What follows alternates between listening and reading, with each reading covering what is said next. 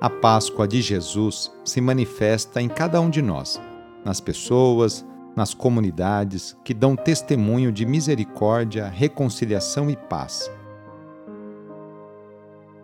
Iniciemos esta oração traçando sobre nós o sinal da cruz, sinal do amor de Deus por cada um de nós. Em nome do Pai, do Filho e do Espírito Santo. Amém. Senhor nosso Deus, nosso Pai, nós cremos em vós, nós esperamos em vós, nós vos amamos nós vos agradecemos este dia e vos damos graças porque estamos com vida. Oferecemos este dia ao Senhor com todas as nossas alegrias e sofrimentos, com todos os nossos trabalhos e divertimentos. Guardai-nos do pecado e fazei de nós instrumentos de vossa paz e do vosso amor. Ajudai-nos a observar vossos santos mandamentos. Amém. Domingo, dia 5 de fevereiro. O trecho do Evangelho é escrito por Mateus, capítulo 5, versículos de 13 a 16. Anúncio do Evangelho de Jesus Cristo segundo Mateus. Naquele tempo disse Jesus a seus discípulos: Vós sois o sal da terra. Ora, se o sal se tornar insosso, com que salgaremos?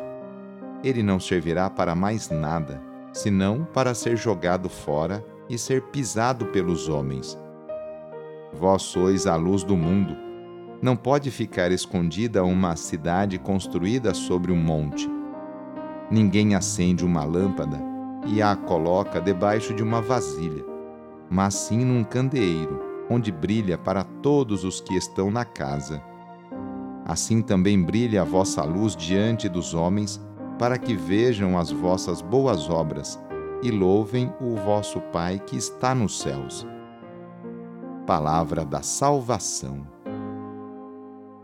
Após proclamar o sermão das bem-aventuranças, Jesus continua mostrando aos discípulos a importância de não se deixarem contaminar pela sociedade injusta, contrária ao reino de Deus.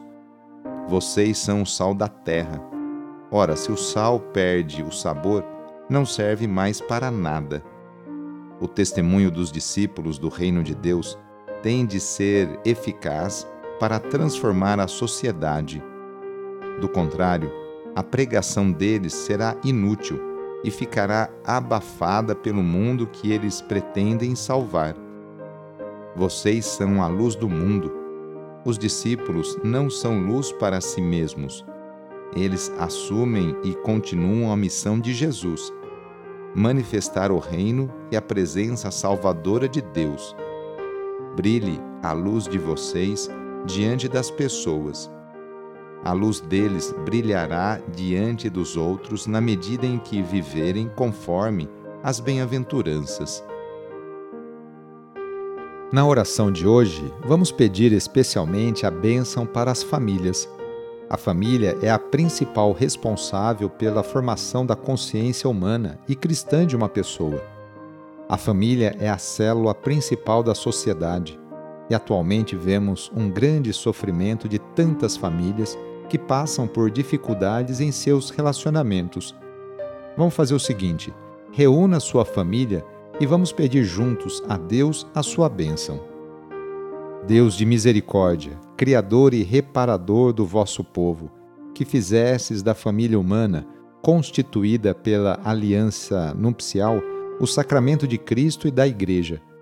Derramai a abundância das vossas bênçãos sobre esta família reunida neste momento, para que aqueles que nela vivem unidos pelo amor sejam fervorosos no espírito, assíduos na oração solícitos uns pelos outros, atentos às necessidades de todos e deem testemunho da fé pela palavra e pelo exemplo. Por nosso Senhor Jesus Cristo. Amém. A nossa proteção está no nome do Senhor, que fez o céu e a terra. O Senhor esteja convosco, Ele está no meio de nós. Pela intercessão de São Paulo, desça sobre você, sobre a sua família, sobre as suas intenções e necessidades a bênção do Deus Todo-Poderoso. Pai, Filho e Espírito Santo. Amém. Foi muito bom rezar com você hoje. Se esta oração está te ajudando, eu fico muito contente. Então envie o link da oração para seus contatos, familiares, amigos, conhecidos. Eu sou o padre Edmilson Moraes, salesiano de Dom Bosco, e moro atualmente no Colégio Salesiano Santa Terezinha, em São Paulo. Que Deus continue abençoando você e sua família. Abraço e até mais!